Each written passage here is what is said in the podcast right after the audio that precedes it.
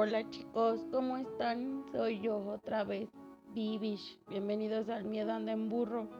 Oigan, tengo que compartirles algo. Me voy a poner de presumida. Pero cambió la imagen del podcast y esto gracias a Jesús Estrada. Saludos Jesús y gracias. Me hiciste el año.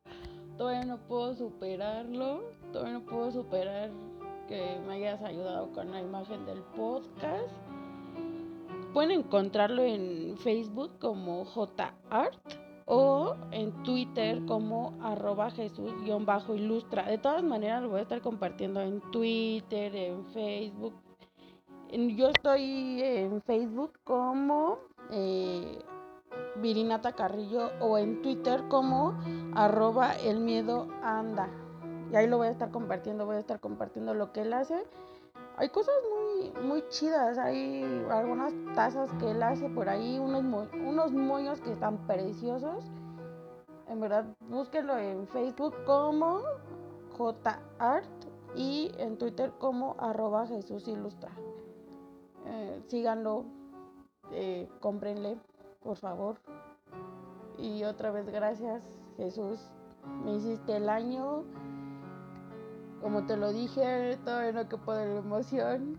Te podría gritar aquí, pero no sería correcto. Y para seguir con eso de presumida, seguir con lo de presumida, eh, gracias por, por compartir lo que hago, por escucharme. Ya llegué a las 200 reproducciones. Tampoco que poder emoción por eso. Sé qué hizo para merecerlo. En verdad, muchísimas gracias. Gracias por compartir lo que, lo que hago, por recomendarme, por mandarme los mensajes para los temas que, que quieren escuchar aquí. No tengo, no, en verdad cuando, cuando empecé esto fue más como una terapia y no pensé que me mandaran los mensajes para darme temas, para darme recomendaciones, para darme consejos. En verdad, muchísimas gracias. Y como les dije, tengo dos colaboraciones pendientes.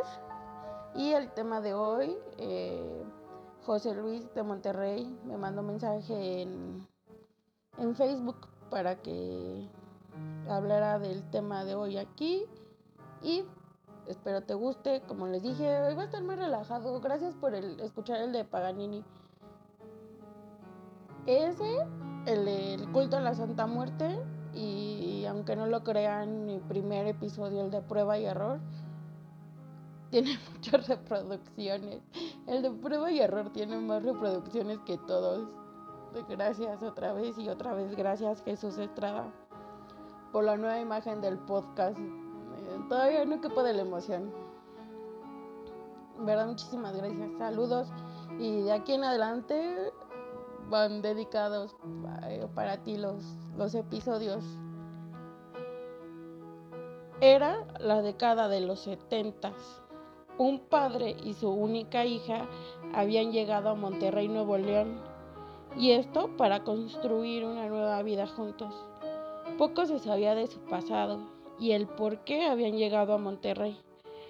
Un detalle importante de esta historia es que la niña no tenía movilidad en las piernas.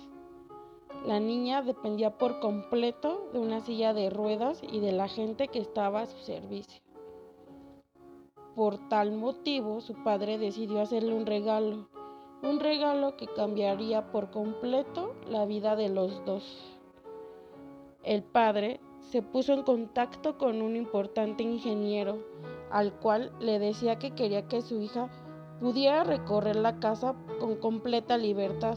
Así que el ingeniero le dijo al padre la idea que tenía en la cabeza para poder complacer a él y a su pequeña hija. Le comentó que toda la casa contaría con rampas para que la pequeña no tuviera problemas para desplazarse dentro de ella. También la casa tendría que tener una construcción tubular. Sería como una casa compuesta por edificios en forma de tubos. La casa sería muy grande y con enormes ventanales para que la pequeña pudiera apreciar el cielo de Monterrey. Pasaron las semanas, los meses y poco a poco comenzaba a levantarse la gran estructura. Los trabajadores empezaban desde muy temprano y solo se detenían cuando la luz del sol ya se había escondido. No obstante, conforme la construcción avanzaba, la tensión entre los albañiles aumentaba. Cada vez más se sentían más incómodos, empezaban a sentir un extraño e inexplicable terror. Pero un día todo esto empeoró. Empezaron a desaparecer las herramientas y entre ellos peleaban por esta situación. Y comenzaron las desgracias. Faltaban pocos meses para que la casa quedara terminada. La convivencia entre los albañiles no era nada buena, por lo tanto decidieron hacer una reunión después del trabajo para superar sus diferencias. Esta reunión terminó con grandes cantidades de alcohol.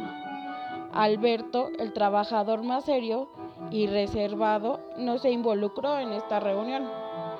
Al día siguiente, solo tres hombres llegaron temprano para seguir con la construcción de la casa, entre ellos Alberto. Se acordó que Alberto trabajaría en la parte más alta de la casa, ya que él era el que estaba más descansado, y los otros dos afinarían detalles en el primer piso. Todo sucedió muy rápido, nadie supo exactamente cómo pasó. El par de albañiles que se encontraban en el primer piso escucharon gritos de verdadero terror. Reconocieron la voz de Alberto, antes de que pudieran gritar su nombre, escucharon un fuerte golpe contra el piso. Alberto yacía muerto y con los ojos terriblemente abiertos, como si hubiese visto al mismísimo diablo. Después de que las autoridades recogieran el cuerpo, un temor silencioso invadía los corazones de quienes trabajaban ahí. Pero pasó poco tiempo para que la tragedia se repitiera. Mientras, mientras trabajaban, otro albañil cayó sin explicación. Antes de caer, gritó algo que dejó fríos a todos. No quiere que estemos aquí. Después de esto, muchos renunciaron. Pese a todo esto, la construcción nunca se detuvo. El padre, con el fin de enseñarle a su hija cuál sería su futuro hogar, la llevó a la casa.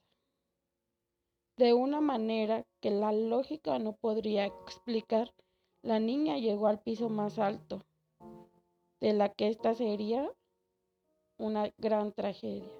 Minutos después, mientras su padre la buscaba desesperadamente, escuchó un ruido estrepitoso. Su corazón Sabía lo que había sucedido, pero no quiso creerlo hasta que sus ojos los lo vieron. Su pequeña, la razón de su existencia, había caído desde el último piso. Nadie quería volver a ese lugar. Solo el padre, con el corazón roto, se embriagaba dentro de la casa, hasta que no pudo más con su dolor y se quitó la vida. Entonces, la construcción quedó completamente suspendida y abandonada. Sin embargo, se rumora que durante más de 40 años la casa fue de testigo y escenario para pactos suicidas, muertes sin explicación y extrañas apariciones. Hasta que en el 2016 se decidió demoler la casa de los tubos en Monterrey, Nuevo León para dar nueva vida a otra casa, poniendo fin a la leyenda de la casa de los tubos. ¿O no? Chan chan, les dije que el de hoy iba a estar más relajado. Bueno, entre comillas, porque les voy a, voy a subir en, en Twitter las fotos de la casa de los tubos Y sí es una casa muy tenebrosa, muy misteriosa. Se dice que la casa la empezaron a construir en un terreno baldío y al parecer en ese terreno había o hubo cuerpos de, de, gente, hubo ahí, lo ocuparon como un mini cementerio, son los rumores, es lo que, lo que se cuenta. Y al parecer pues las almas no estaban muy, muy contentas con que se hiciera ahí la, la casa, así que pues empezaron las tragedias. Empezaron con, con trabajadores de la misma y terminaron con la con la vida de la pequeña, su padre y luego la gente que acudía a este lugar para, para quitarse la vida. Imagínense la carga de energía que tenía este lugar, que no hubo otro remedio más que, más que tirarlo. José Luis, espero te haya gustado. Voy a subir las fotos en Twitter, pero pues supongo que tú debes de saber más cosas que yo. Y ahí está. Espero que te haya gustado. Si no, me mandan mensajito regañándome. Y les voy a recomendar. Hoy les, hoy les tengo dos películas nada más que van muy ad hoc con el tema. La primera, una de mis favoritas. Supongo que ya la han visto. Y si no la han visto, no tuvieron infancia. Más negro que la noche. De 1975. Una hora 42 minutos y es terror con misterio. Tres hermosas mujeres se trasladan a una vieja casona heredada por la tía de una de ellas y presencian cosas extrañas. Esta película es como de culto, en verdad si no la han visto no tuvieron infancia. Es muy buena la película, a pesar de que es de 1975, la película es muy buena, es muy rápida, no se aburren, tiene muy buena historia. No vean la nueva versión, la nueva versión es una porquería, lo digo con todas sus letras, es una porquería esa película. Eh, mi hermana la vio y tacho, o sea, no, es una porquería esa película, no me gustó. En verdad, vean, vean esta versión de 1975, es muy buena la, muy buena la película y todavía sigue sacando un buen susto la película. Sí tiene su toque ahí de misterio y de terror, entonces sí, sí vale la pena. Ahí la pueden poner en su lista de pelis para el fin de semana. Y la que sigue es La Maldición, también muy buena película, muy rápida, no se aburre nada. Quien no la haya visto, debe de verla. Eh, es del 2004, dura una hora 36 minutos, terror y suspenso. Una estudiante norteamericana de intercambio y su novio se topan con vengativos espíritus que habitan una casa en Tokio. Ya con eso, creo que ya les dije todo. Tienen que ver, la película está muy buena. Bueno, las dos, pongan ahí en su lista de pendientes. Y gracias para los que me han dicho que sí ven las, las películas, que sí. Igual ayer con la recomendación de la película del violinista del demonio y la canción que les recomendé, creo que ya se volvió también la favorita de algunos. De nada. Eh, bueno, gracias a ustedes por tomar en cuenta mis recomendaciones. Ahí póngala en sus pendientes.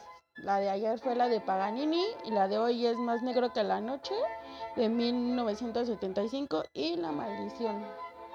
Espero que las vean. Y gracias José Luis por el mensajito. Aquí está la casa de los tubos en Monterrey. Voy a subir las fotos en Twitter para que se den una idea de cómo era la casa. Y si está muy tenebrosa la casa. Súper tenebrosa. Como les digo, tan solo imagínense la energía que guardaba esta casa, la muerte del... Bueno, ya tenía ahí como un pasado el, terreno y empezaron ahí a construir los, las almas en pena que tal vez no estaban contentas con que invadieran su, su, su territorio, la muerte de los, de los trabajadores, la muerte de la niña, imagínense el dolor del papá y luego el papá quitándose la vida en la casa. Es por eso, como les digo, tienen que tirar la casa para pues tratar de empezar desde cero. Y gracias otra vez a Jesús Estrada, sigo sin poder eh, creerme que ya está la nueva imagen del podcast. Otra vez les digo cómo lo encuentran. Está en Facebook como JArt y en Twitter como arroba Jesús-ilustra. Y yo estoy en Facebook como Virinata Carrillo y en Twitter como arroba el miedo anda. Otra vez gracias por escucharme, por compartirme.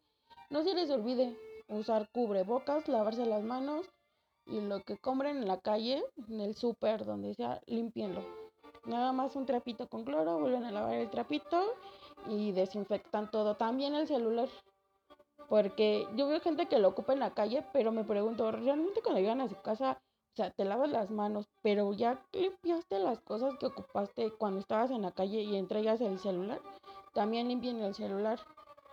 Y no se les olvide lo que les digo. Cualquier cosa que hagan no afecte a terceros.